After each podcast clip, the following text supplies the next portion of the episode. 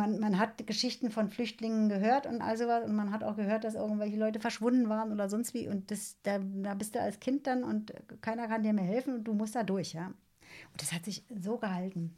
Mhm. Fürchterlich. Die Dritten, der Podcast, damit nichts verloren geht. Hallo und herzlich willkommen zu einer neuen Folge von Die Dritten, damit nichts verloren geht. Mein Name ist Sabrina Andorfer und in diesem Podcast spreche ich mit Menschen ab 70 über ihre Lebensgeschichte. Ich möchte dieser Generation eine Stimme geben. Was war, was ist, was bleibt und was noch kommt. Ich möchte, dass diese Menschen ihre Lebenserfahrung mit euch und mit mir teilen, damit wir für unser Leben etwas mitnehmen können und vor allem, damit von diesen einzigartigen Geschichten nichts verloren geht. Bevor es mit der neuen Folge losgeht, möchte ich euch kurz den Supporter vorstellen und das ist heute wieder die Allianzagentur Dusti und Zollmann mit der optimalen Lösung für die Dritten, also für die Zähne, mit einer ganz besonderen Aktion und zwar für jeden Abschluss einer Dentalzahnzusatzversicherung gibt es bei der Allianzagentur Dusti und Zollmann aktuell eine Schallzahnbürste for free obendrauf. Eine Zahnzusatzversicherung ist gut, sobald mal Implantate oder auch hochwertige Füllungen nötig werden. Wenn ihr mögt, dann könnt ihr euch direkt über die Versicherungsprofis der Allianzagentur Dusti und Zollmann aus München informieren. Die beraten nämlich bundesweit, auch online oder übers Telefon, ganz wie ihr wollt. Den Kontakt packe ich euch in die Shownotes und ich sage vielen herzlichen Dank für diese Unterstützung. Ja, apropos Unterstützung. An dieser Stelle möchte ich mich mal bedanken und zwar für eure lieben Zuschriften. Birgit hat mir zum Beispiel bei Instagram geschrieben, dass ihr beim Hören schmerzlich auffällt, wie sehr sie ihre Oma und die Geschichten von früher vermisst. Ich hoffe, dass du auch künftig solch sympathische Menschen findest, die ihre Geschichten für uns erzählen, schreibt Birgit. Daran habe ich absolut gar keinen Zweifel. Jasmin aus Innsbruck hat mir geschrieben, bitte mehr von solchen tollen Menschen. Wir brauchen sowas in der heutigen Zeit, damit nichts vergessen wird. Ja, nichts lieber als das. Und Tine, die ist noch recht frisch dabei und hat mir Folgendes geschrieben. Ich finde deinen Podcast einfach nur klasse. Es macht Spaß zuzuhören, die Geschichten der Leute zu erfahren. Manchmal staunt man vor Glück und manchmal auch vor Trauer. Je nachdem, was jeder Einzelne so erlebt hat. Ja, liebe Tine, mir geht's beim Zuhören, wenn die Aufnahme läuft, ehrlich gesagt ganz genauso. Ja, und oftmals kommen dabei eben sehr lange Gespräche raus, so wie jetzt aktuell bei Regine. Wer den ersten Teil, also Folge 35, noch nicht gehört hat, der sollte das im besten Fall jetzt einmal vorher machen, denn wir steigen direkt ein in ihre Lebensgeschichte. Wir sprechen darüber, wie es Regine geprägt hat, in West-Berlin, aber immer noch innerhalb von Grenzen aufzuwachsen warum es eine Phase in ihrem Leben gab, in der sie wertvolle Zeit verloren hat, wie sie ihr Leben mit Drillingen und später mit vier weiteren Kindern gewuppt hat und natürlich, wie sie 1989 den Mauerfall miterlebt hat. Ein lieber Gruß geht raus an Regine und ihre Familie. Ich danke euch sehr für euer Vertrauen und wünsche euch allen jetzt ganz viel Spaß beim Hören dieser Folge. Ich habe einfach geschwiegen, sechs Wochen lang geschwiegen. Sechs Wochen lang hast du. Krass. Mhm. Auch zu Hause oder nee, nee, in der Schule? Nicht dann? zu Hause. Zu Hause, zu Hause. Naja, ich habe ja. sicherlich mal ein, zwei Worte gesagt oder so. Aber ja, ähm, grundsätzlich eher weniger als äh, zu viel. Ja, also da, ich war vollkommen verunsichert. Vollkommen. Ja. Das, das hat einfach so an, an, an, äh, an dem Selbstwertgefühl, an, der, an dem Sicherheitsbedürfnis, was man hat äh, und woraus man seine Kraft zieht, gezerrt. Das ähm, das nicht ging. Irgendwann ging es dann. Dann habe ich ähm, langsam angefangen, mich äh, wie ein normales Kind in der Schule äh, zu äußern. Aber es ist mir, ähm, glaube mein Leben lang äh, in der Schulzeit immer schwer gefallen. Also später war es dann ein bisschen anders. Und deshalb habe ich zum Beispiel nach dem Abi gedacht, ich kann nicht Lehrerin werden, ich kann ja gar nicht reden. Hm. Von wegen. Okay. ja, naja, aber so war das. Mhm. Kannst du dich erinnern, dass dann ähm, LehrerInnen auf deine Eltern in Westberlin zugekommen sind und gesagt haben, die kleine Regine sagt gar nichts? Oder haben deine Eltern äh, gesagt, Kind, du musst jetzt mal was sagen? Weil sonst. Oder, oder gab es so Gespräche irgendwie gar nicht? Oder wurde da mal gefragt, warum schweigst du? Nee, das wurde nicht gefragt. Das wurde nicht gefragt. Ich glaube, das waren auch Zeiten, da, da äh, hat man sich noch nicht äh, so intensiv damit beschäftigt, was wohl die Beweggründe äh, oder die Vorgeschichte von Kindern sein können, die in der Schule nicht so funktionieren, wie man sich das vorstellt. Ich war ja nicht schlecht in der Schule. Ich habe das ja dann schon alles immer irgendwie gemacht, aber immer so, ähm, naja, eben ganz gut. Es war halt aber auch ein Kampf für dich. Es war immer ein Kampf, ja. Ja, immer schon. Bis dann in der Oberschule, da hat dann irgendwann ein Lateinlehrer, als ich dann drohte, nach der anfänglichen 2 eine 5 zu kriegen, weil ich nichts gemacht habe, sagte er, also sehr, sehr intelligentes Kind, aber sie müsste mal was machen. Und das hat er gesagt und ab da war es dann für mich so und dann habe ich erst recht nichts gemacht, weil ich dachte, das reicht ja. Oder war ich schweinefaul. Wirklich. Weil ich dachte, na, das muss ja auch so reichen. Ich meine, es hat ja dann gereicht, aber es war auch immer, hm, naja. Ja. Ich habe ich nie ganz abgelegt damals, aber bin ja dann irgendwie durchgerutscht. Und ähm, als ich dann das Abi hatte, konnte ich ja irgendwie ein bisschen freier leben. Aber richtig wohlgefühlt habe ich mich nachher eigentlich erst, als ich selber in der Schule war. Also nicht an der Uni. Uni war für mich auch viel zu anonym. Es war alles eigentlich grässlich, fand ich. Und, ähm, aber als ich äh, richtig ar arbeiten konnte und ähm, so Referendariat und so, war für mich prima. Das war, war einfach das Richtige. Das heißt, du hast dann ähm, später, du hast es gerade vorhin schon gesagt, ähm, Pharmazie angefangen zu studieren. Ja. Ne, auch um na- deinen Eltern einen Gefallen zu tun, hast du, glaube ich, gerade gesagt.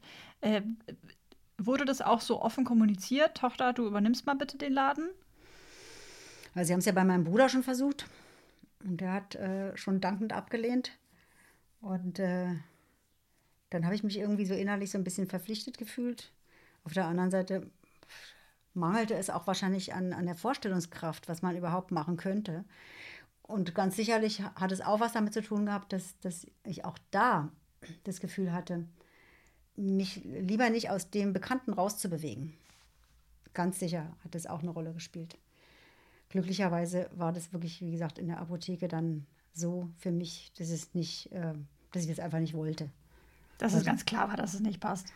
Nee, äh, ich konnte erstens mal nicht die Sachen machen, die ich mir vorgestellt hatte. Ich hatte schon gedacht, dass man da äh, so ein bisschen im, im Labor steht und also was. Klar, habe ja meinen Vater auch früher immer im Labor gesehen. ja, ja. Aber das war einfach nur noch verkaufen. Und ähm, da habe ich gedacht, ich will doch nicht mein ganzes Leben lang äh, Leute, Leuten Medikamente verkaufen. Klar, dass das jetzt also dann auch noch mit Beratungsgesprächen zusammenhängt und also was, ja, schön.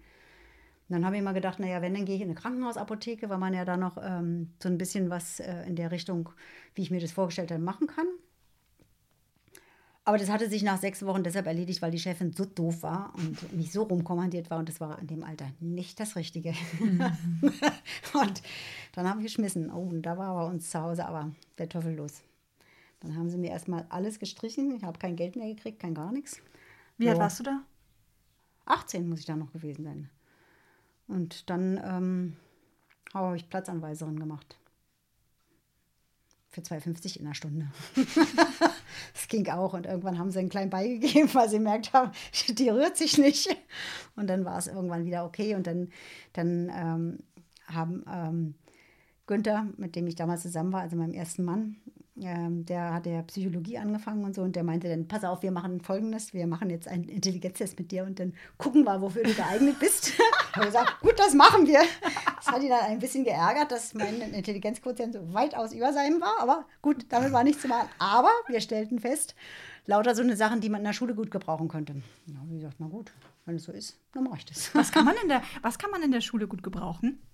Ich glaube, dieses ähm, so viele Interessen haben, also viele Gebiete, äh, die einem sowohl handwerklich, äh, musisch, ähm, als auch ähm, eben Interesse, irgendwas zu lesen oder was weiterzugeben oder so. Ähm, all das war, war damit offensichtlich abgedeckt. Ja. Also die mathematischen Fähigkeiten reichten und so weiter und so fort, alles, ja. Und da habe ich gedacht, okay, also weil dieses, dieses Vielseitige, und das stimmt übrigens auch, also das habe ich natürlich im Beruf später festgestellt, dass man, abgesehen davon, dass man eben Kinder äh, erzieht, großzieht, ähm, Einfluss, ähm, positiven oder manchmal vielleicht auch negativen Einfluss auf sie haben kann, dass man ähm, so au- über so vielseitige Kanäle das macht. Und das ist total toll gewesen, immer fand ich. Also abgesehen davon, dass man eben tolle Kinder hat da und äh, egal, ob sie verschroben sind oder nicht, aber man kriegt so viel zurück. Das ist schon toll. Also wer, wer das kann und wer das gut durchhält, für den ist es ein Traumberuf, glaube ich. Also für mich war es das. Sonst hätte ich es ja nicht so lange gemacht. Welche Klassen hast du unterrichtet? Oder was Also- war dein Schwerpunkt? Zum Schluss eigentlich immer so die, die Schulanfangsphase. Angefangen habe ich aber an der Oberschule, aber auch zwangsläufig, weil ich da, nee, stimmt nicht. Ich habe Vertretungsunterricht, glaube ich, schon als am Anfang des Studiums gemacht. Da habe ich so immer dritte, vierte Klasse Mathe oder irgendwas gemacht. Oder irgend so ein, Aber das war ja alles noch freiwillig. Und da warst du erstmal in der Oberstufe, also quasi. Und dann wurde ich, wurde ich für das Referendariat, wurde ich dann leider eben an, äh, an ähm, äh, irgendein Gymnasium gestopft, wo ich bis zur 10. unterrichten sollte. Und da habe ich gemerkt, Das ist es nicht. nee. Und zwar deshalb nicht, weil ähm, ich diesen, diesen Zensurendruck schon damals gehasst habe wie die Pest und dachte, wieso muss ich den jetzt weitergeben? Das ist ja wohl das allerletzte, ja. Und so habe ich mich konsequent langsam im Laufe der Zeit, glaube ich, auch dahin gewirtschaftet, wo ich nachher war, nämlich da, wo ich keine Zensuren geben musste. Ja. Also mit, mit ziemlicher äh, schlafwandlerischer Sicherheit war ich dann irgendwann da. Bei den ganz Kleinen. Ja, also am Anfang habe ich immer noch eins bis drei gemacht und dann habe ich auch immer mit den Eltern einvernehmlich äh, auch in der dritten Klasse keine Zensuren gegeben. Und ähm, dann wurde aber bei uns, hat der Schulsenator dieses Jahrgangsübergreifende eingeführt. Dann wollte ich erst eins bis drei, hatte ich auch durchgesetzt in der Schulkonferenz, was ich ziemlich gut finde, zwangsläufig, weil ich habe ja auch unterschiedliche Kinder immer zu Hause gehabt. Also für mich war das normal. Ja. Das wurde dann auch nicht, weil der das wieder gekippt hat und dann kam 1, 2 und dann musste ich, oder habe ich immer in der 1, 2 unterrichtet, also jahrgangsübergreifend. Da hatte ich ein bisschen Respekt, weil ich dachte, na, immer das Gleiche. Also ich glaube, zehn, noch zehn Jahre hätte ich es wahrscheinlich nicht gemacht. Aber ähm, dadurch, dass ich dann noch Theaterpädagogik angefangen habe, war das ein klasse Paket. Kann man nicht anders sagen. War prima einfach so. Das hast du mir im Vorgespräch erzählt, dass du mit den Kindern ja, Theaterpädagogik machst, Theaterstücke Ja. entwickelst, kreativ dich da äh, betätigst und äh, jetzt auch aktuell äh, während, der, während des Corona-Jahres mit denen ein Stück äh, gemacht hast, das du jetzt noch, wo du noch den Film schneiden musst. ein virtuelles Theaterstück sozusagen. Genau. Ja, das ist mal ansonsten- Einsatz. Mm, Ansonsten haben wir ähm, immer pro Jahr immer ein Stück gemacht. Also ich habe meistens mit meiner Klasse gearbeitet.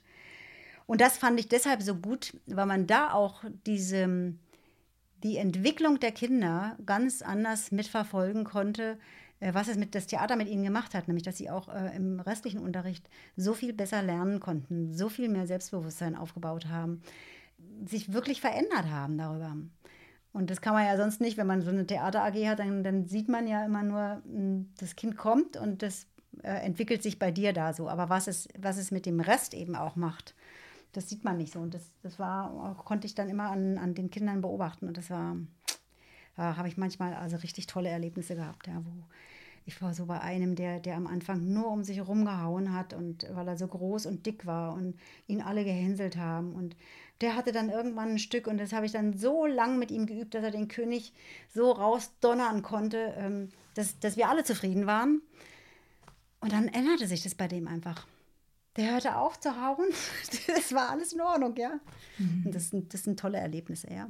Weil er hatte Selbstbewusstsein Ja. aufgebaut. Der stand da als König und konnte das auf der, auf der Bühne so rüberbringen, wie wir uns das vorgestellt haben. War wirklich überzeugend. Es war keine große Rolle, aber das hat gereicht, dass er eben sich annehmen konnte und ähm, nicht mehr das Gefühl hatte, dass er jeden Kleinen um sich rum fertig machen muss, also körperlich, Ja. weil ähm, ihm nichts anderes übrig blieb. Ja. Ähm, ich möchte noch einmal zurückkommen auf deine eigene Familie beziehungsweise deine erste Ehe.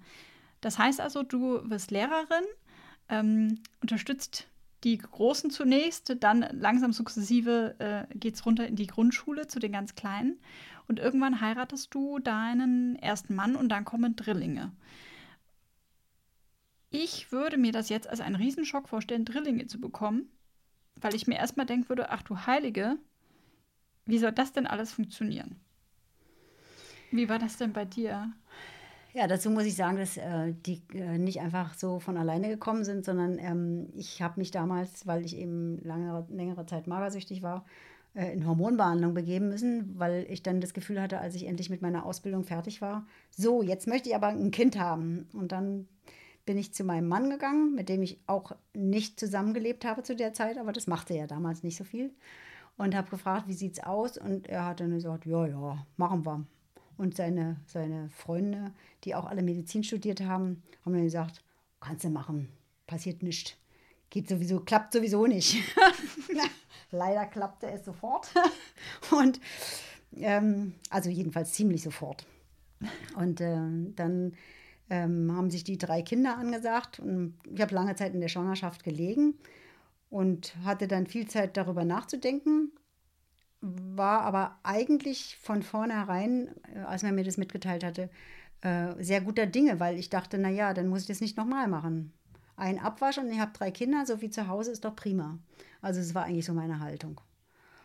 Und kurz nach der Geburt war dann ein Kaiserschnitt und all sowas und war auch früher als geplant. Ähm, aber eigentlich lief alles ähm, für die Umstände sehr, sehr problemlos, muss man, mhm. muss man sagen.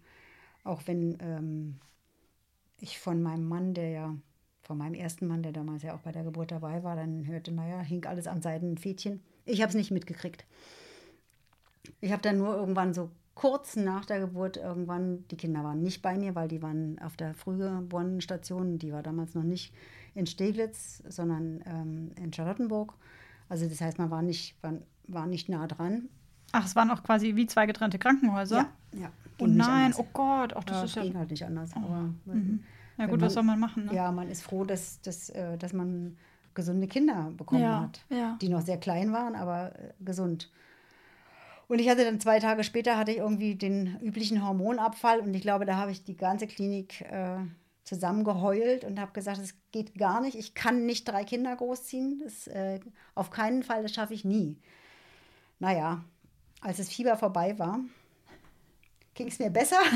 und, und ähm, dann gereifte der Gedanke, naja, also wenn du jetzt drei Kinder hast, dann musst du irgendwie die Sache in die Hand nehmen. Und dann habe ich gedacht, naja, konsequent sein, äh, klare Pläne aufstellen, was soll man sonst machen? Und ähm, daran habe ich mich dann gehalten. Und dann ging das eigentlich schon äh, im Krankenhaus los, als ich dann immer ähm, mit meinem Mann oder alleine äh, in, die, äh, in die Kinderklinik fuhr. Äh, dann haben sie mir dann irgendwann nach fünf Wochen gesagt, ja, na, Sie könnten ja jetzt langsam mal ein Kind mit nach Hause nehmen. Und da habe ich die angeguckt und gesagt, ist jetzt nicht Ihr Ernst. Ja. Und dann, ähm, ich glaube, da standen auch noch 15 Studenten zusätzlich rum, weil ähm, war ja im Universitätsklinikum, so ja. wie sich das immer gehört. Und dann habe ich auch erst mal geheult und dann habe ich gesagt, es ist jetzt nicht Ihr Ernst. Ich nehme die drei Kinder mit nach Hause oder ich nehme gar keinen mit nach Hause. Ich habe nachher auch nur drei Kinder und nicht ein Kind. Und habe also ziemlich einen Lärm gemacht. Und einen Tag später durfte ich mit drei Kindern gehen. Mhm. und ähm, seither war es dann eigentlich so, dass ich versucht habe, das irgendwie immer gut zu organisieren, dass das klappt. Das war sicherlich auch das, was mir nachher dann so ein bisschen bitter aufgestoßen ist, dass man so für die einzelnen Kinder nicht so viel Zeit hat, weil es sind ja eben drei und man muss äh, den, den Alltag ja gestalten. Und dann braucht man eben mal den einen oder anderen zur Hilfe. Aber dass man sich so für ein Kind so richtig Zeit nimmt, das bleibt eben ein bisschen auf der Strecke. Hm. Haben also, das mal später die Kinder auch gesagt? Ich meine, wir haben ja schon im Vor also wir haben ja schon so eingangs gesagt, dass es am Ende nicht nur bei den Drillingen geblieben ist, sondern noch ein paar mehr Kinder dazu kamen. Also sie haben mir das, sie haben mir das nie äh, äh, zum Vorwurf gemacht oder so oder mich spüren lassen. Das sind eigentlich Überlegungen, die ich dann so äh, äh hinterher hatte und dass ich so dachte, naja, äh, könnte ja auch anders sein. Und daraus entsprang dann nachher auch der Gedanke, naja, also eigentlich müsste man ja noch mal ein Kind kriegen, um überhaupt zu wissen, wie, das, wie man das machen kann. Ja? naja, es wurden dann mit meinem äh, späteren Mann, den ich dann kennenlernte, als die Drillinge ein halbes Jahr alt waren, glaube ich, oder so. Nicht ein Kind, sondern auch wieder Zwillinge. Und äh, das war auch gut so. Und dann später nochmal äh, immer noch einer und noch einer. Und dann konnte ich es weitlich auskosten, wie das ist, wenn man ein Kind auf dem Arm hat und ähm, und nur sich, dieses eine Kind. Ja, ja, das äh, man hat natürlich dann auch schon große, aber das ist äh, einfach toll, dass man dann schon große mhm. hat. Das ist einfach, ja, ich glaube, das ist letztendlich unterm Strich viel einfacher, weil immer viele Leute ja denn gerne den Spruch losgelassen haben, also ich weiß nicht, wie der es schafft mit dreien, ich bin ja schon mit einem überfordert. Und da denke ich auch immer, natürlich, ein Kind ist ja auch ganz anders. Ja? Ein Kind fordert dich und zwar hundertprozentig die ganze Zeit. Während bei dreien und mehr wirst du von Anfang an andere Du musst einen anderen Umgang äh, mit, mit den Kindern anfangen. Das geht gar nicht anders. Und das hat eben seine Vor- und seine Nachteile. Und der Vorteil ist, dass sie miteinander spielen können, dass die Kommunikation eine andere ist. Du ja nicht andauernd mit dem auf, auf dem Boden sitzen musst, wie ähm, die Mutter, die ein Kind hat, sich ja eben noch denkt oder auf jeden Pups hören musst. Ähm, das kann man ja nicht. Und ähm, damit äh, wird es anders. Und im Endeffekt kann ich nur sagen, naja, also das Familienleben hat dann gezeigt, wie schön es ist, dass man, dass man nicht nur eine Anlaufperson hat, also auch für die Kinder, sondern eben mehrere. Auch wenn man sich natürlich an bestimmten Stellen vielleicht mehr behaupten muss, als man sich als Einzelkind zu Hause behaupten muss. Da muss man sich meistens gar nicht behaupten. Mhm. Und das hat, ja, das hat die Kinder sehr geprägt und ich finde, es hat sie auch sehr positiv geprägt. Ja. Also das beste Erlebnis hatten wir in der Richtung, da haben wir die Drillinge zur Vorschule, nee, zur Schule anmelden sollen. Und äh, das war mir eigentlich zu früh, weil ich merkte, dass die noch sehr klein sind. Ähm, wir waren ja auch immer in ärztlicher Betreuung, weil die mitkriegen wollten, wie Drillinge sich so entwickeln. Und ich sagte immer, naja, wissen Sie, das mit Ihrer Theorie, dass die mit sechs Jahren äh, alles aufgeholt haben, das stimmt nicht. Ich gucke mir die Kinder an und äh, die haben eine Menge im Kopf, hatten die auch immer, aber die sind körperlich dem noch nicht gewachsen. Die sind da noch hinterher. Und ähm, naja, dann sind wir zu der Schule hingegangen, weil ich immer so die Hoffnung hatte, denn, denn, dann nimmt der Vorschulleiter sie noch.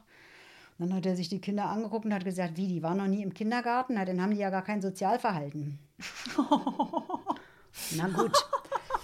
äh, naja, also die dann haben, haben wir uns beide angeguckt und ähm, als nächstes hat er sie, glaube ich, noch aufgefordert, dass sie bis fünf zählen sollten. Und da hat Thomas, ich glaube, weiß nicht, ob er losgelacht hat oder so. Und dann hat sie gesagt, naja, sie sind fünf Geschwister. Zu dem Zeitpunkt waren die Zwillinge ja schon da.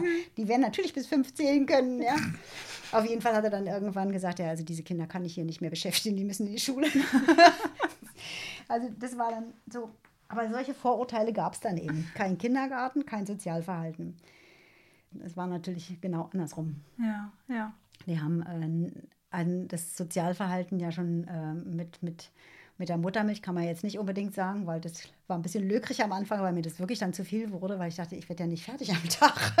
Um Gottes Willen, nee, also ja. da sind sie ja nur noch am Stillen, das funktioniert ja, also Ja, Gott. also das, das nee. geht nicht. Das, mhm. das habe ich dann auch gemerkt und dann, dann habe ich es einfach äh, relativ zügig irgendwann gelassen. Aber zum Beispiel beim Breifüttern, das kann man natürlich alleine machen und dann geht es halt reihum. Und die haben ganz früh gelernt, der dritte Löffel ist meiner, nicht der erste. Ja. Also, und das meine ich nur. Das, ja. äh, es ist jetzt nur ein Beispiel für das, was, was natürlich ähm, immer irgendwo der Alltag war. Dass man, dass man sich mit anderen Menschen ähm, das Leben einrichtet. Und das muss man lernen. Und das können ja viele Kinder heutzutage gar nicht mehr. Du hast es gerade, du hast gerade zwei Punkte angesprochen, auf die ich nochmal zurückkommen möchte.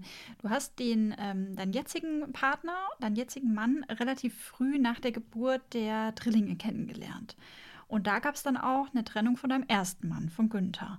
Das ist ja auch krass jetzt in meiner Warte zu sagen, wir trennen uns oder ich trenne mich von dem Vater meiner Drillinge so kurz auch nach der Geburt, weil also A, Drillinge, B, dann im Zweifel getrennt, alleinstehend, je nachdem, wie ist es mit, dem, mit der Versorgung. Also ich war, glaube ich, noch so jung damals, ähm, dass ich mir nicht viel Gedanken über die Versorgung gemacht wie habe. Wie alt warst du denn?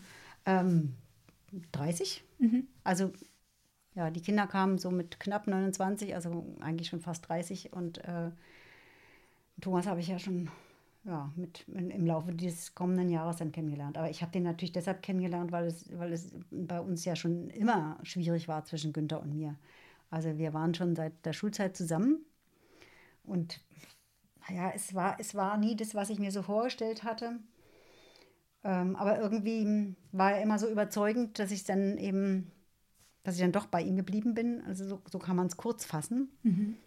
Und wir haben auch viele schöne Sachen zusammen gemacht und äh, wir haben also einen Teil der Kindheit natürlich auch noch geteilt irgendwo. Also zwischen 15 und 30 ist, da ist man noch jung und äh, bin auch viel in, oder sehr in seine Familie eingetaucht und also was, das habe ich auch sehr genossen, weil es da eben wirklich anders war als, als äh, bei mir zu Hause, wo eben so dieses, meine Mutter dieses gesellschaftliche Fähnchen so hochhängte und da war das eben einfach anders. Ja? Das war dann herzlich und ja, das hat mir sehr gefallen. Also das mhm. war schon ich habe da irgendwie noch mal, glaube ich, eine zweite Familie gefunden, die einfach toll war und äh, wo ich gerne gewesen bin.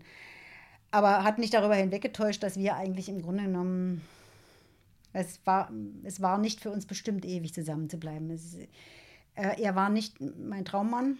Das wusste er im Grunde genommen auch, aber hat äh, so lange gewirtschaftet, bis ich eben sein Traummann war. Aber das hat natürlich dann eben auch nicht gehalten. Ja. Das, Ja. das war so. Und ähm, Thomas lernte ich dann kennen, als ich, ähm, als wir wie immer äh, auch nachdem die Kinder noch da waren, Günther und ich so ein bisschen getrennte Wege gingen. Das heißt, nee, da waren wir, glaube ich, gemeinsam in der Kneipe. Und da habe ich Thomas kennengelernt und da merkte ich schon, oh, das ist irgendwie anders. Und da haben, wir uns beide lange Zeit dagegen gewehrt, dass man sowas macht man ja nicht. Und ich dachte auch, das geht eigentlich nicht. Die ganze Familie wird mich in der Luft zerreißen. Habe mich dann aber nicht so ganz wehren können. Und dann haben wir so eine Weile lang irgendwo eine Beziehung äh, gehabt, die nicht, an der Öffentlichkeit war.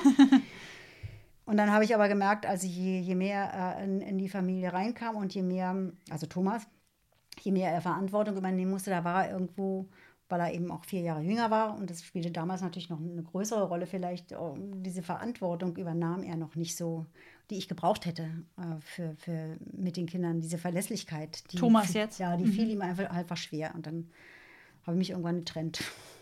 Auch, achso, dann hast du dich quasi von Günther getrennt und von Thomas auch nochmal getrennt sozusagen. Ja, mit, mit, mit Günther war ich schon immer noch irgendwie zusammen, aber es kriselte, Ah, okay. kriselte halt Ja, immer, ja. immer mehr und das merkte er auch. Mhm. Also du hast dann quasi die ähm, nicht öffentliche Beziehung äh, zu Thomas quasi beendet, warst weiterhin noch mit Günther zusammen. Ja, aber das wusste, äh, Günther wusste das natürlich schon irgendwo auf eine, Mhm. Ja. irgendeine Art und Weise wusste er das schon. Dann hat er versucht, äh, mit mir zusammen, wir haben es beide versucht, nochmal eben einen Anfang zu finden und haben dann irgendeine Eigentumswohnung gekauft. Oh, grau, grauenhaft. Also das war eigentlich ein Albtraum, wenn man so genau bedenkt. Aber dann, dann kriselte es eben noch, noch viel doller äh, kurz danach. Und ähm, dann habe ich eine ganze Weile lang mit den Kindern ähm, wenig mit Günther in der Wohnung gelebt. Stattdessen wohnte noch ein anderer Freund da oder zwei andere Freunde von mir und von, von Günther. Und irgendwann habe ich dann Thomas wieder getroffen. Ja, und dann habe ich gemerkt, also irgendwie kommst du nicht von los. Und ähm, irgendwie war das dann auch, er war auch sehr viel verlässlicher um die Zeit dann schon und irgendwie, mm, und ähm, als er mir dann so sagte, naja, weißt du, am, am meisten hat mich geärgert oder getroffen, dass, dass ich nicht mehr die Kinder hatte. Ja, und da habe ich gedacht, okay, Krass. es muss schon richtig sein. Also abgesehen davon, dass er mir gefallen hat einfach. Ja, Ja, Und das ist einfach der, der Mann für mich war, den ich mir so vorgestellt habe, habe ich dann gedacht, okay, jetzt müssen wir irgendwie versuchen, die Sache an die Öffentlichkeit zu bringen. Und das habe ich dann auch irgendwie geschafft. Also für Günther war es, glaube ich, ganz schwierig. Der ist dann auch ähm, sehr, sehr durcheinander. Irgendwann hat er sich erstmal nach Amerika abgesetzt und all sowas war dann auch eine Weile lang nicht, nicht so richtig äh, zu erreichen. Was für uns manchmal organisatorisch schwierig war, weil wir die Wohnung loswerden wollten. Aber auf der anderen Seite, unterm Strich, war es für die Kinder eigentlich total gut, weil sie wurden nicht zu der Zeit ständig hin und her gerissen. Sondern sie hatten dann eben mit Thomas, ähm, der dann relativ zügig, oder wir zogen dann relativ zügig zusammen. Er wurde immer für meinen Bruder gehalten. ähm, so war das halt.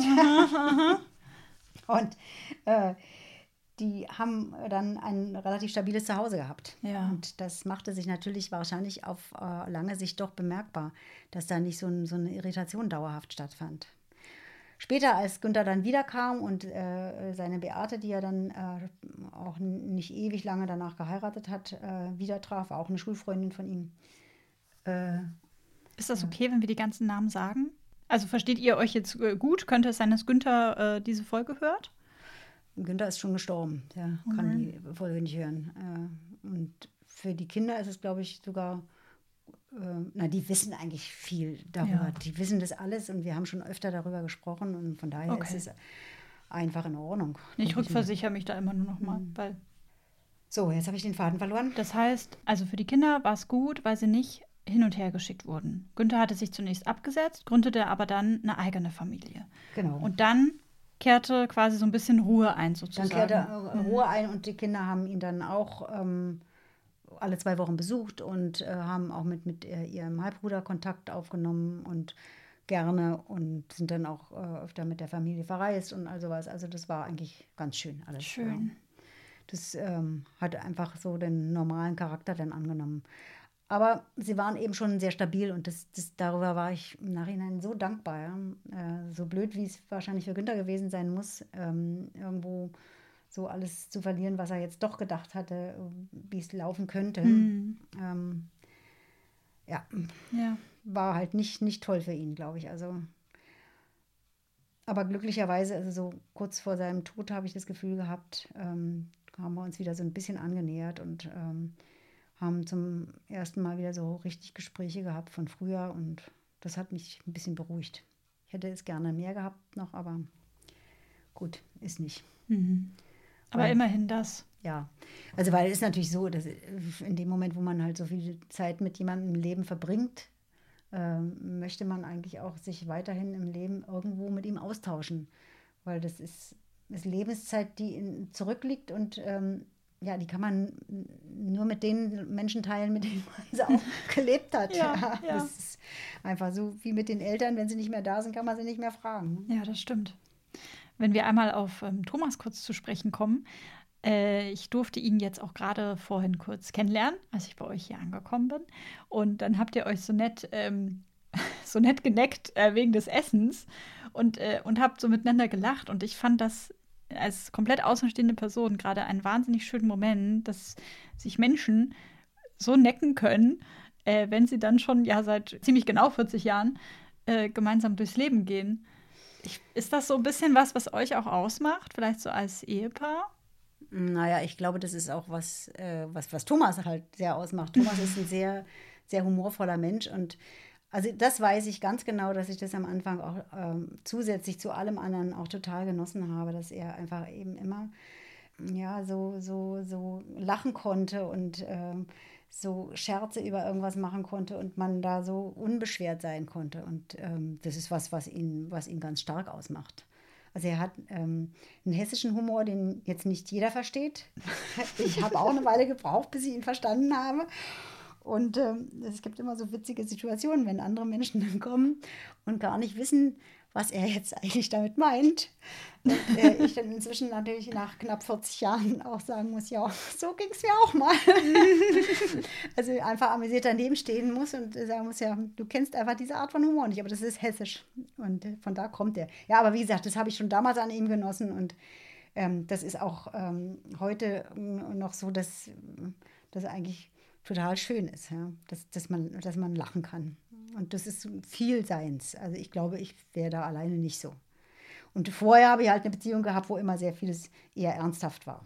Und ähm, ich glaube, das bekommt einem auch nicht so sehr. Lachen ist dann schon, schon ganz gut. Ja, also besonders schlimm wird es allerdings, wenn also unsere Söhne dann alle mit Vater zusammensitzen. Und dann, dann geht's los. Ja, dann haut der eine. Naja, das sind keine Witze, die da erzählt werden. Das ist die Art und Weise, wie, wie, wie, äh, wie die Dinge scherzhaft auf die Rolle genommen werden. Ja? Und Ja. da, da sind sie natürlich ja, das äh, geprägt. das ist, ich glaube, für einen Außenstehenden ist es manchmal nicht ganz so einfach. Den Familienhumor, sage ich da mal, Ja. sozusagen zu verstehen. Also ganz einfach auch noch deshalb, das ist ja immer dann die Spitze des Eisberges noch. Da, da, davor ist ja noch alles das, was an Austausch stattfindet über die, über die Familieninterna, sage ich mal. Die Familieninterna sind das, was jeder weiß, worüber man nicht spricht, wo man sich einfach nur totlacht, wenn überhaupt einer nur ein Wort sagt oder so. Und sowas geht natürlich in so einer großen Familie m, dauerhaft so. Also ich bewundere immer die, die Menschen, die von außen reingekommen sind, äh, wie Schwiegertöchter, Freundinnen, äh, Schwiegersöhne oder so, die ähm, das doch eigentlich relativ gelassen alle genommen haben und sich da so dann reinbegeben haben. Also es ist nicht so, dass wir sie nicht mit offenen Armen auch aufnehmen, das glaube ich schon. Ähm, aber ähm, es ist ja trotzdem Ja klar, es ist ja eine bestehende Gemeinschaft in Genau, gewisser Weise, ja, die halt ja. schon ihre eigenen Running Gags hat und die sie wahrscheinlich fortlaufend weiterentwickeln.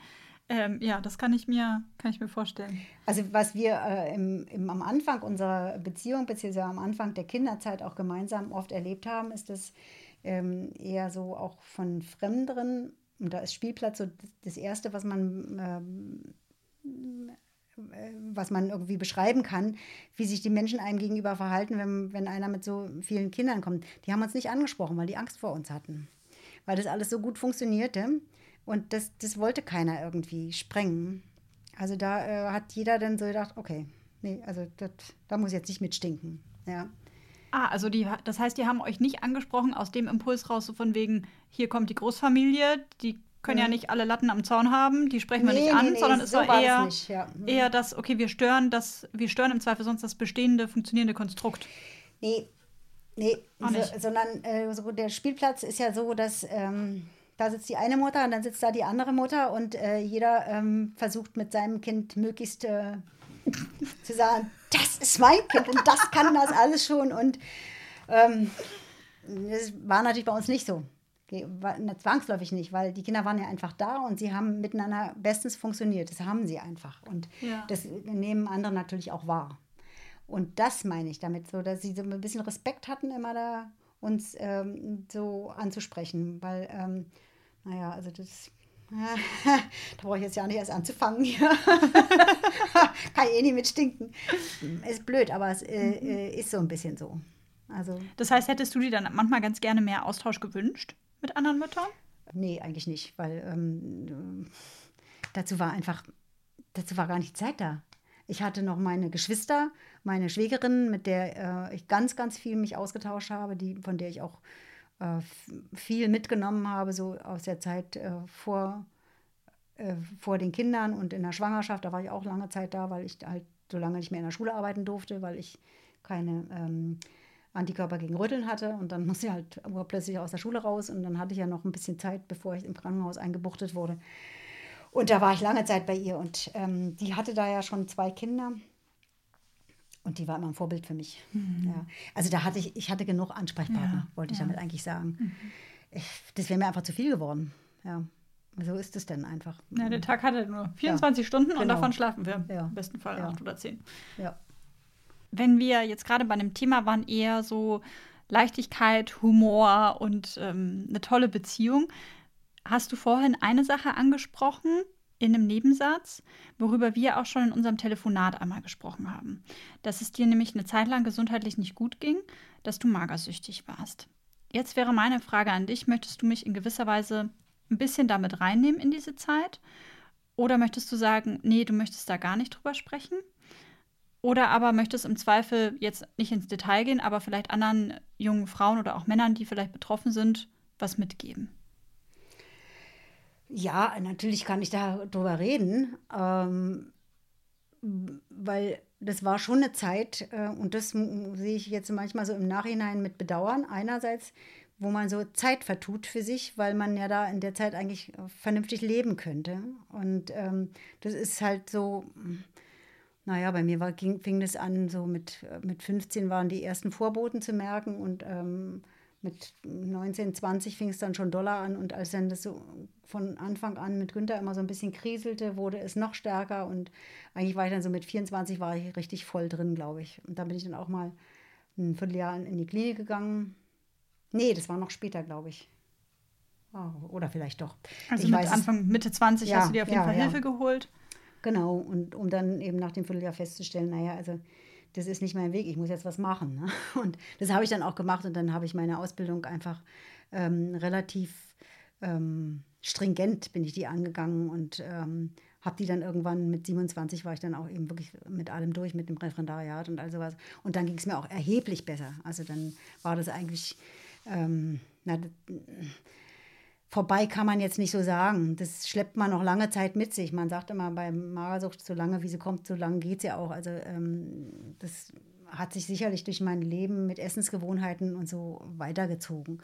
Aber das, was an Bedrängnis da war und warum das wahrscheinlich eben so wurde, also wurde mir natürlich dann auch auf dem Silbertablett ähm, serviert in der Klinik, äh, Verhältnis zu den Eltern, zur Mutter und so weiter und so fort. Ähm, das hat sich natürlich dann irgendwann erledigt. Ja? Dann treten ja andere Sachen an die Stelle, glücklicherweise.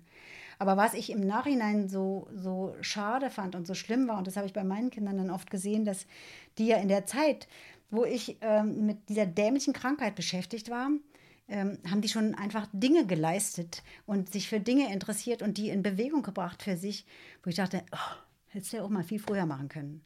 Also ich habe das dann sicherlich hinterher nachgeholt. Das ja, unter so. anderem mit 60 Jahren zum Beispiel was gemacht? ähm, mit 60 Jahren habe ich Theaterpädagogik nochmal äh, auf die Schule draufgesetzt, ja. Ja. Oder ähm, ähm, ich habe grundsätzlich, ich wollte zwischendurch, glaube ich, wollte ich äh, nochmal mit der Flöte ähm, noch ein Studium äh, draufsetzen für die Schule. Konnte ich dann nachher nicht, weil es finanziell nicht ging. Ähm, äh, habe es dann eben auch nicht gemacht. Da habe ich mich fürchterlich in die Flöte reingehängt. Oder ich habe dann auch mal angefangen, drei Jahre Klavier zu spielen, weil ich dachte, man müsste in der Schule Klavier spielen. Die Gitarre mit drei Griffen tut es auch, ich weiß es inzwischen. naja, und jetzt äh, eben zum Schluss fange ich jetzt auch nochmal an, Cello zu spielen. Aber einfach, weil das sind alles so Träume, die ich, glaube ich, schon hatte, als ich jung war, aber sie mir dann eben nicht verwirklicht habe. Und das ist schon schade, weil natürlich ist es so, in dem Moment, wo man jung ist, lernt man die Sachen auch noch viel besser.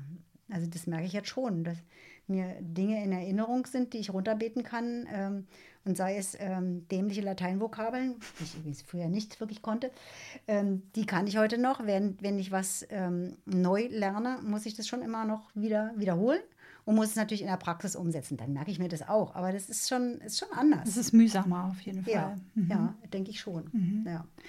Wenn du sagst, ähm, ne, in der Therapie oder in der, in der Klinik kam auch mit raus Verhältnis zu den Eltern, unter anderem eben äh, deine, deine Mama. Du hast ja vorhin gesagt, ganz zu Anfang, dass sie früher auf jeden Fall dieses Mama-Sein total genossen hat, deine Mutter. Ne? Dass sie es nicht gerne wollte, dann quasi dem Vater zu helfen in der Apotheke und ähm, irgendwie da zu arbeiten, sondern eher für die Kinder das sein wollte. Gleichzeitig aber dann, als, sie, ähm, als ihr geflüchtet äh, wart und dann in äh, Westberlin euch euer Leben aufgebaut habt, sehr dieses Fahne hochhalten, gesellschaftlicher Status. War das was, was dich, also für mich passt, passen die beiden Mama-Bilder gerade nicht zusammen. Weißt du, wie ich meine? Ja, ja, aber äh, das habe ich aber vorhin auch schon gesagt, dass sich natürlich das irgendwann änderte bei mir. Dieses äh, immer die, die brave Regine sein oder so, das war eben äh, in meiner Kindheit so. Und ähm, mit 14, 15 fing das an, also äh, wirklich in die andere Richtung zu laufen. Gut, da kam sicherlich dazu, dass mein, mein Bruder sich äh, ähm, in der 68er-Bewegung also richtig engagiert hat, mich dann auch öf öfter mitgeschleift hat in die, in die K1 und weiß ich was nicht. Und Was war die K1? Kommune 1, Die Kommune 1? Rainer Langkranz. Aha. Du warst ein Teil davon. Nein, war ich nicht. Äh, Ich war nur mal mit da. ja. Aber ähm, du ähm, kannst dir vorstellen, was das, was das bedeutet dann. Ne? Dann, äh, und dann wurden äh, unten im Keller wurden die Happenings gemacht. Bei meinem Bruder, ich durfte immer mitmischen und all sowas. Und dann merkst du auch, ja, es gibt auch anderes. Und dann wurden, kamen die, die Aufklärungsvorträge genau in der TU, die kamen dann noch. Und dann hat meine Mutter gesagt, da gehst du nicht hin. Dann habe ich gesagt, doch, ich gehe dahin. Das war für mich eine große Leistung. Und ähm, dann hat sie gesagt, nein, da gehst du nicht hin. Und dann habe ich gesagt, doch, ich gehe hin. Und dann irgendwann habe ich den, das Haus verlassen und bin hingegangen. Und meine Mutter ist mir hinterhergerannt. Ach echt? Ich Weil sie aber- verhindern wollte, dass du Ja, reingehst. aber das be bezeichnet, bezeichnet, wie meine Mutter dann eben äh, wollte, dass ich eben auch was bleibe, was, äh, was, äh, Was sie gerne hätte. Natürlich. Und das hat natürlich zu wahnsinnigen Konflikten geführt. Mhm. Also die waren, die waren dann nicht von Pappe. Ich glaube, ich war dann auch sehr, sehr, ähm, sehr unbequem. Ja, ja. Aber das musste, glaube ich, sein. Ähm, also mir tat es später für meine Mutter leid, äh, irgendwo, weil ich äh, ihr eigentlich, weil ich sie doch durchaus sehr, sehr lieb hatte, ähm, nicht so, so, so, ähm, so ein Leid zufügen wollte. Und als sie dann einmal zur Thera Familientherapie kam in die Klinik oder so, da habe ich dann auch irgendwann nach dem zweiten Mal gesagt, ja, wie gesagt, nee, das lassen wir bitte. Also ich möchte meiner Mutter nicht zumuten. Ja. Fand, ich, fand ich irgendwie so, so blöd. Und ähm, dann war sowieso das Vierteljahr um und ähm, ich habe zu dem, zu dem Arzt dann auch gesagt, naja, wissen Sie, ich kann mich jetzt hier noch fünfmal im Kreis drehen, so wird es nicht besser, äh, wenn dann muss ich sowieso alleine machen und dann war das auch in Ordnung. Und äh, irgendwie habe ich mich dann da wirklich über das, das was tun rausgewirtschaftet. Aber richtig gut ging es mir eigentlich erst, als Thomas so langsam auftauchte. Da war die Welt dann langsam, aber sicher in Ordnung. Also schon die Kinder haben ganz viel ähm, geändert, weil ähm, sie einfach dazugehört haben für das, was, was ich so an Lebensgefühl brauche, Ja. was, was für mich ähm, ein erfülltes Leben bedeutet, glaube ich. Und ähm, als Thomas dann ähm, mit aufgetaucht ist und mit mir das zusammen gemacht hat, das war, das war schon toll. Sehr Ja. cool. Ist das was, ähm, ne, die, man, du hast es gerade auch gesagt, so eine, so eine Markersutile lässt einem nicht los und die hat man ähm, ne, jahrelang immer wieder, kommt das wahrscheinlich hoch oder ich weiß, ich weiß es nicht. Ich bin nicht davon betroffen. Ich kann jetzt nur das wiedergeben, was ich aus TV-Dokus weiß und gelesen habe im Zweifel. Mhm. Ähm, Hattest du früher mal bei deinen Töchtern oder vielleicht auch bei deinen, ähm, bei deinen Jungs den Gedanken, oh Gott, was ist mit denen mit 14, 15, 16? Könnte es passieren, dass die auch in sowas reinrutschen? Also ja. gab es so Befürchtungen ja, auch ja, als Mama dann, wenn man selber betroffen war oder ist? Also wir hatten das so, so dass das bei einer äh, so meiner Töchter so war, aber irgendwie habe ich das nicht als solches gesehen, weil ich glaube, die Anzeichen einer Magersucht, die kannte ich doch relativ gut. Ähm, und also wie sich jetzt eben später jetzt auch herausstellte, war das eben offensichtlich auch wirklich keine Magersucht. Und das beruhigt mich sehr. Auf der anderen Seite hat man mir nämlich ähm, dann auch von meiner Schwägerin also von meinem Bruder, die, die, eine Tochter, hat man dann irgendwann mal zwei Wochen bei uns abgeladen, weil äh, sie dann alle meinten, naja, du kannst doch damit umgehen. Und dann habe ich gedacht, ah, Leute, ihr habt es ja wohl nicht mehr alle. Bloß, ja. weil, weil ich das jetzt mal hatte, muss ich jetzt da. Ähm, äh, Bin ich nicht richtig, die Therapeutin. Ja, muss ich mich da jetzt richtig verhalten oder so. Das fand ich irgendwie eine ganz schöne Zumutung. Es war dann okay, äh, weil ähm, ich war ja nicht alleine und ähm, äh, ich glaube, sie hat es auch mit Fassung getragen und ähm, eigentlich war es dann nett, weil, es, weil ein weiteres Kind war, was irgendwo da war. Ähm, aber da habe ich mir einen Moment lang gedacht, das ist nicht meine Aufgabe. Ja. Aber ähm, also es gab sicherlich äh, äh, bei unseren Kindern manchmal Ansätze von irgendwas, wo, wo so sich Krise vielleicht bemerkbar machte. Aber so richtig dolle sind die alle nicht in die Krise reingeraten. Mhm. Möglicherweise auch weil sie ähm, eben nicht diese Fixierung auf uns hatten und wir nicht auf, so, so doll auf sie, weil eben noch viele andere dabei waren und das alles dann nicht so zum Tragen kam. Glücklicherweise, mhm. muss man so sagen. Also ja. eine andere Erklärung habe ich nicht dafür.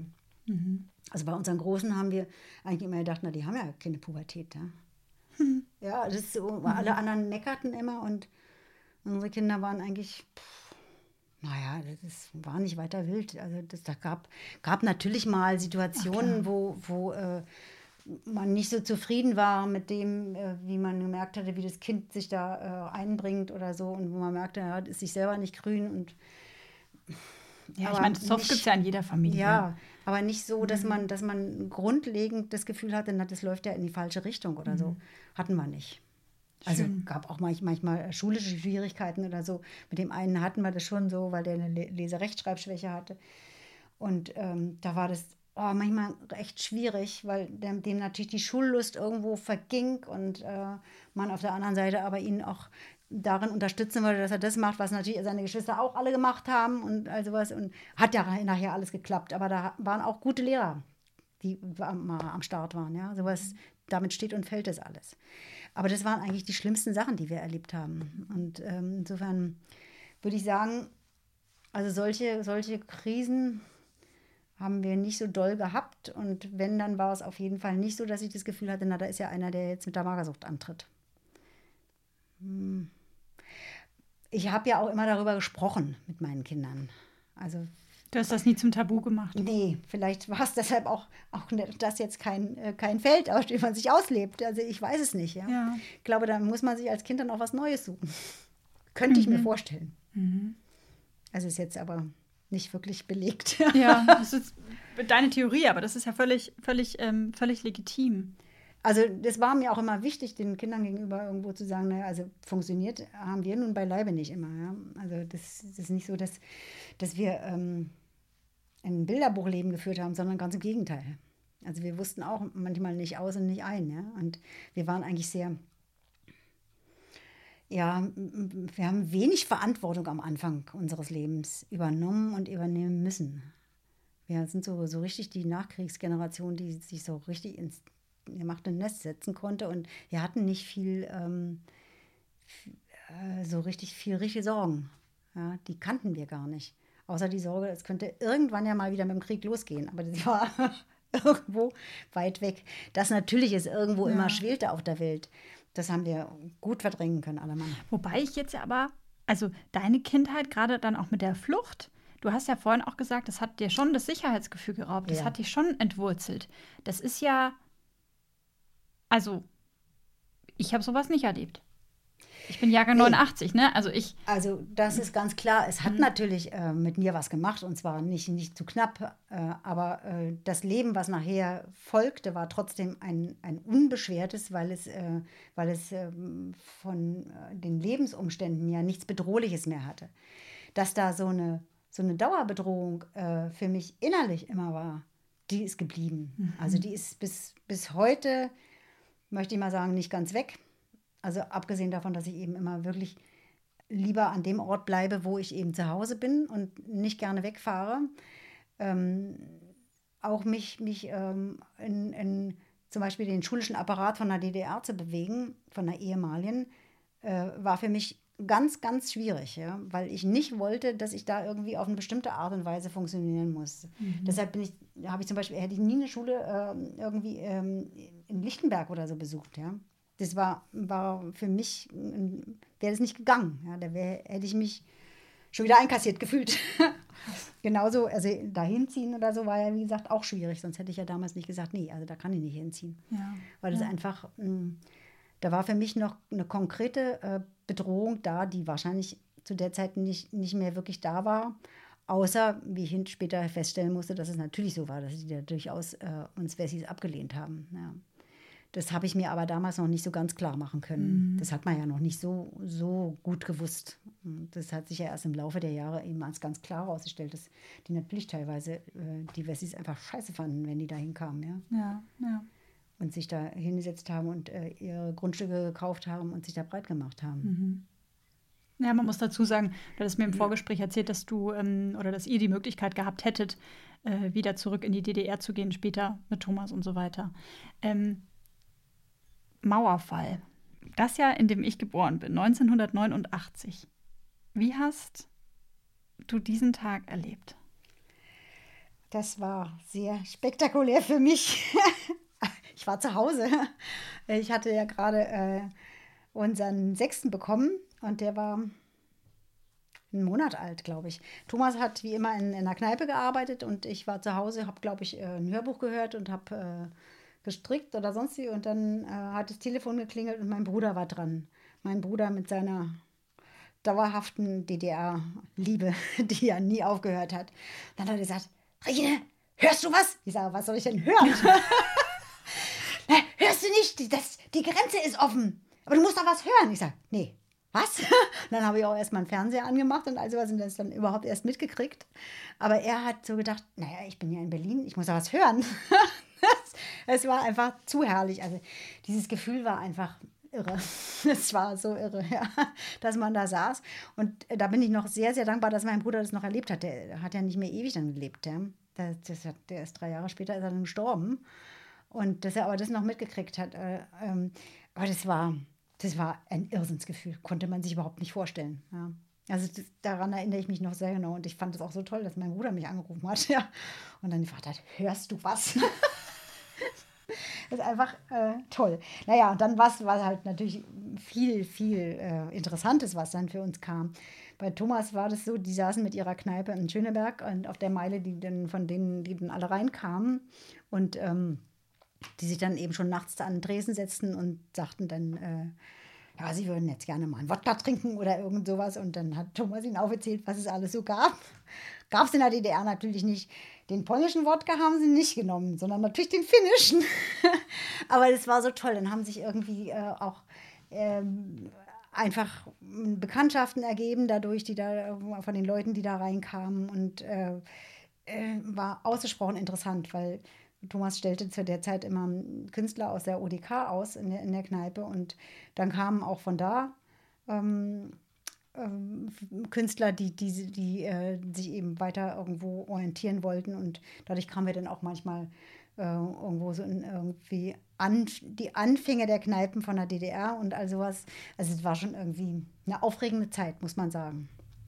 Was sind das für Gefühle? Die dir da durch den Kopf gegangen sind oder durch den Bauch, als du dann den Fernseher angemacht hast? Naja, so, da geschieht was vollkommen Unwirkliches, was man, was man nicht erwartet hat, was man nie geglaubt hat, dass es nochmal so werden würde oder so. Das ähm, war schon toll. Irgendwie, man hat, ich weiß nicht, ob man da schon konkret gedacht hat, also jetzt kann man mal dahin oder ich bin ja vorher auch schon immer in die DDR gereist, also eben angefangen mit meinem Bruder und all sowas, das, das war mir schon immer wichtig und habe das dann mit, meinem, ja, mit Günther auch immer äh, gemacht, äh, dass wir uns vieles angeguckt haben, weil ich einfach meine, mein, meine Kindheit sehen wollte. Ja, das, das, hat mich ja nicht, nie losgelassen. Aber ich glaube, das hat man, also habe ich in dem Tag nicht gedacht, ja, dass ich da irgendwie bestimmte Leute wieder sehe, weil letztendlich war ich ja auch zu klein dazu, dass es da noch Menschen gegeben hätte, die, die, äh, mit denen ich dann wirklich befreundet gewesen wäre oder so. Das war ich ja nicht. Ja. Und die, die für mich da eine Rolle gespielt haben, die waren ja teilweise auch schon tot. Also mhm. dieses äh, Kindermädchen, was ich, glaube ich, auch sehr geliebt habe, ich glaube, die war schon tot zu dem mhm. Zeitpunkt. Aber ähm, einfach. Äh, mal rausfahren zu dürfen, wieder äh, an der Stelle nicht mehr Stopp machen müssen. Wir haben immer irgendwo in der Nähe von der Zonengrenze, haben wir damals immer gesagt, gewohnt.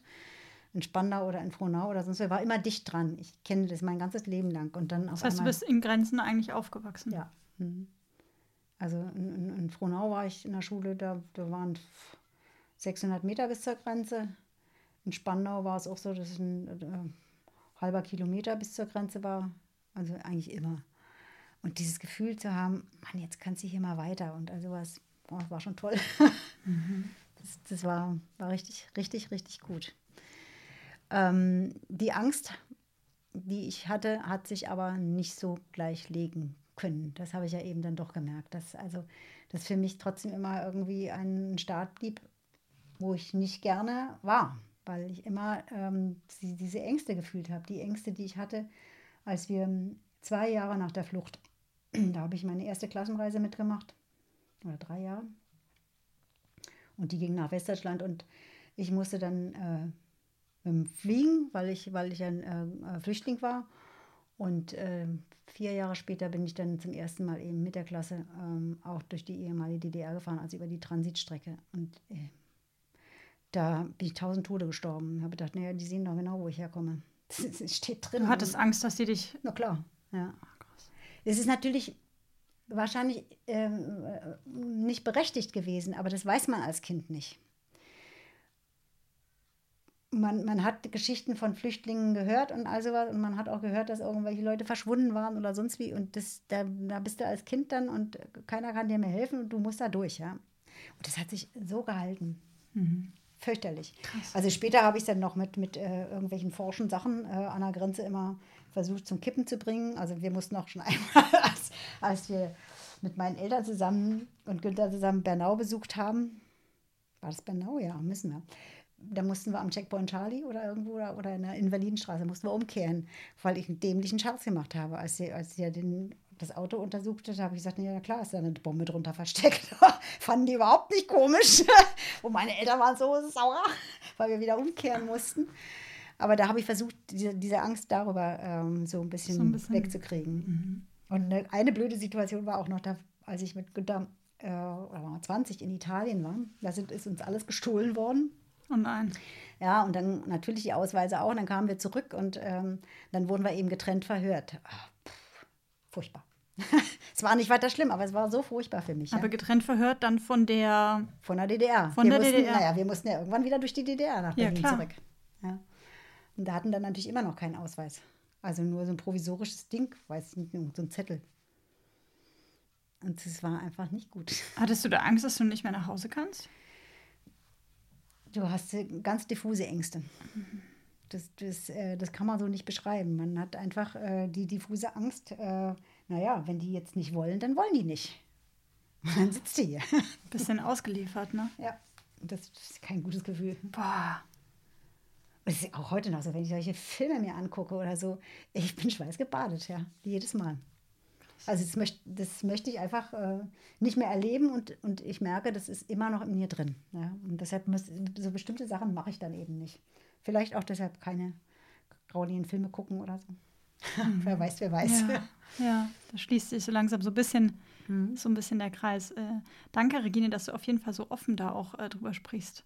Das finde ich, ähm, ich lerne gerade noch mal eine komplett neue Seite der deutschen Geschichte irgendwie kennen. Ja. War klar, ich, ne, ich bin in Bayern aufgewachsen. Für mich gab es, ne, Jahrgang 89 hatten wir gerade schon. Ich kenne es aus Geschichtsbüchern. So, Ja, ja, ich hab- aber für uns, bist- war, ja. für uns war das Realität und das, das, merkt, das merkt man so sein Leben lang irgendwo, dass es das war. Und ähm, ich finde es total schön, dass es jetzt anders ist und ich finde auch toll, dass meine Kinder ähm, ja doch jetzt ihren Lebensmittelpunkt eher eben äh, ähm, natürlich außerhalb von Berlin haben. Also das heißt, sprich in der ehemaligen DDR. Meine Tochter ist an der Schule in Hohenneuendorf, mein Sohn auch. Und das ist ähm, ein ganz typisches Leben für da. Das ist sicherlich noch ein bisschen geprägt, auch von den Menschen, die da gelebt haben. Schulisch ist es manchmal auch ein bisschen anders, weiß ich, von meiner Tochter. ähm, ähm, aber sie fühlt sich da äh, sauwohl und ähm, es ich glaube, man gleicht sich so langsam, aber sicher so ein bisschen an und die Menschen finden zueinander. Ähm, irgendwann wird es für uns vielleicht anstehen, dass wir auch da in diese Richtung nochmal ziehen äh, zum Ende unseres Lebens. Mal gucken, was ich dann sage. Ob ich es schaffe oder ob ich es nicht schaffe. oder ob ich da immer noch sage, tut mir leid, wir müssen da bleiben, wo wir sind. Ja, West-Berlin ist auch ganz schön. Ja, aber es ist natürlich letztendlich ähm, ist es für uns auf Dauer auch natürlich besser, irgendwo in der Nähe unserer Kinder zu sein, weil das macht, macht mehr Sinn. Ja. Na klar. Als ähm, jetzt sind wir hier im Süden von Berlin und der Rest ist alles im Norden und äh, ist woanders. Und m, wir machen schon oder wir stecken als Familie schon relativ zusammen. Also von Ja. daher macht das schon Sinn.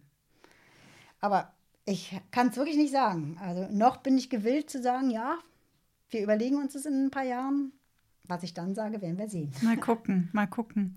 Regine, so langsam aber sicher kommen wir zum Ende.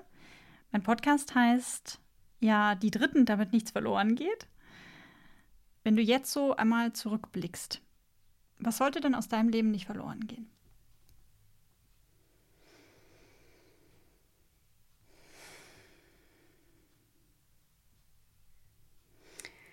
Also ich denke, dass es ganz, ganz wichtig ist für unsere Kinder zu wissen, wie äh, es einfach sich angefühlt hat, ähm, in der DDR zu leben, was es heißt, sein, sein Zuhause zu verlassen, was es heißt, ähm, ähm, in einem vollkommen anderen Staat ähm, zu leben, der mit dem, wie man sich das eigentlich so, jetzt so vorstellt, nichts zu tun hatte, der einfach von ganz anderen Dingen geprägt ist.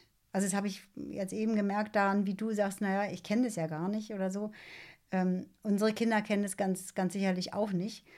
Glücklicherweise haben wir zum Beispiel schon mal ein Familientreffen gehabt mit einem Cousin von mir in Bernau und da haben, sind wir auf unseren alten Spuren gewandert. Aber das sind die Äußerlichkeiten. Das, was sich innen abspielte und ähm, wie, wie das Leben sich da angefühlt hat und also was. Sowas ähm, ist, glaube ich, wichtig zu erhalten, dass man das, das, dass man das weitergibt an die Kinder und dass sie ähm, davon eine Vorstellung erlangen auch letztendlich, was es nachher dann mit einem macht, solche, solche Dinge, wie man sein Leben verändern muss deshalb und warum es dann äh, in eine andere Richtung ging. Also ich denke, das sind so die, die äh, wichtigen Sachen. Was ich noch wichtig finde, ist, dass man ähm, versucht, irgendwo den, äh, in meinem Fall sind es ja die Kinder oder in unserem Fall sind es ja die Kinder, denen einfach klar zu machen, wie man, wie man über Dinge gedacht hat und wie man sich da äh, gefühlsmäßig irgendwo wiedergefunden hat, damit sie äh, irgendwo wirklich wissen, was, was, was hat mich bewegt da. Das hat mich manchmal bei meiner Mutter so ein bisschen gestört, dass sie über die Äußerlichkeiten erzählt hat, aber nicht das, was, was, was, was sie eigentlich an, an Gefühlen, an Gedanken damit verbunden hat. Und deshalb habe ich auch immer schon relativ früh versucht, meinen Kindern, hoffe ich, ähm, so, die Dinge so zu erzählen, dass sie auch ähm, wussten, wie ich mich da damals gefühlt habe. Also irgendwie wollte ich nie, dass es verloren geht, weil ich immer so dachte bei meinen Eltern, das ist verloren gegangen. Die wissen ja überhaupt nicht mehr, wie sie früher waren. Das fand ich so furchtbar.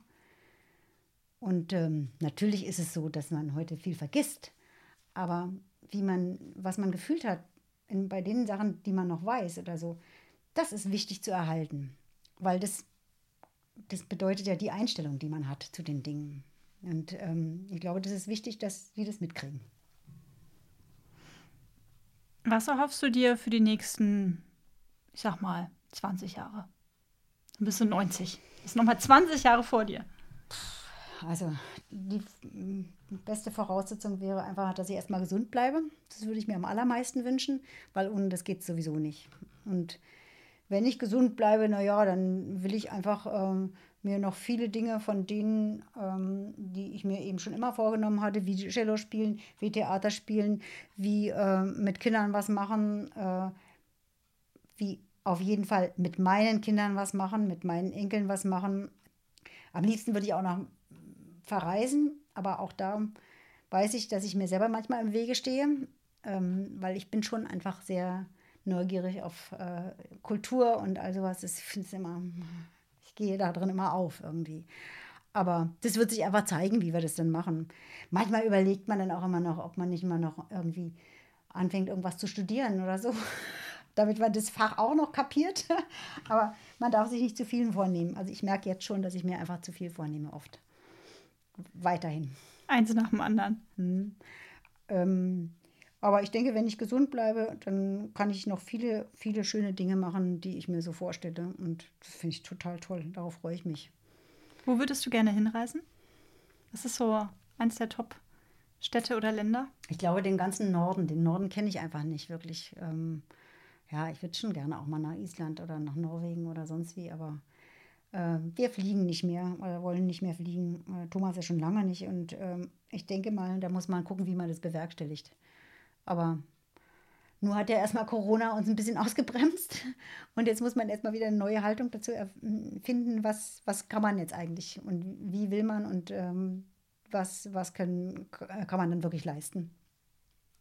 Aber ähm, wie gesagt, der Norden interessiert mich sehr. Und der Norden heißt wirklich alles, was da oben liegt. Ich drücke dir alle Daumen, die ich habe, damit du gesund bleibst. Dass das vielleicht mit dem Norden auf der auf welchem Weg auch immer klappt. Zweifel ist es das eigene Zelt oder so, das man dann schon zu Hause dreimal aufgebaut hat und Probe geschlafen hat, wer weiß. Und ähm, bedanke mich ganz, ganz, ganz herzlich, Regine, für deine Offenheit und für deine Zeit. Ein sehr schöner Nachmittag. Mir hat es auch Spaß gemacht. Ich danke dir. Ja, das war Regines Lebensgeschichte. Ich hoffe, euch haben die Folgen mit ihr genauso gut gefallen wie mir. Ich habe mich bei Regine in Berlin echt äh, verdammt wohlgefühlt. Und jetzt mache ich mal eine kleine besondere Ankündigung. Hm, gestartet habe ich meinen Podcast im September 2019. Online sind die Folgen seit März 2020. Ja, und seitdem habe ich mir ehrlicherweise keine Podcast-Pause gegönnt, damit ihr immer wieder fleißig neue Folgen zu hören bekommt. Jetzt wird es aber mal Zeit für eine kleine Sommerpause. Und ehrlich gesagt freue ich mich da auch schon so ein bisschen drauf. Bei Instagram, da werde ich euch erhalten bleiben. Da seht ihr ab heute und auch in den nächsten Tagen natürlich noch Videos und Fotos von Regine und von meinem Besuch bei ihr. Die nächste Folge nach der Sommerpause wird es dann am 16. September geben. Natürlich wie immer ein Donnerstag für die Dritten. Ein wenig ist es noch hin, aber ich hoffe, ihr nutzt die Zeit, macht fleißig Werbung für meinen Podcast, lasst mir fünf Sterne bei Apple Podcast da und sagt einfach allen Personen, die ihr kennt, dass mein Podcast mindestens ein Abo verdient hat oder auch einen Artikel in der Zeitung. Ein ganz großes Dankeschön geht raus an die Versicherungsprofis der Allianzagentur Dusti und Zollmann aus München, die mich schon seit über einem Jahr unterstützen. Das freut mich riesig. Und auch an meinen neuen Kooperationspartner, die Tertianum Premium Residenzen. Ein Bewohner aus einer solchen Residenz wird am 16.09. dann auch den Auftakt nach der Sommerpause machen. Das wird auch wieder eine ganz, ganz außergewöhnliche Folge. Da könnt ihr euch jetzt schon drauf freuen. Bevor ich jetzt hier zu sentimental werde, sage ich einfach, wir hören uns in ein paar Wochen wieder. Schreibt mir wie immer gerne bei Instagram oder auch per Mail an die dritten Podcast at outlook.de. Ja, und für ganz wunderbare Gespräche mit euren Liebsten, damit nichts verloren geht. Eure Sabrina.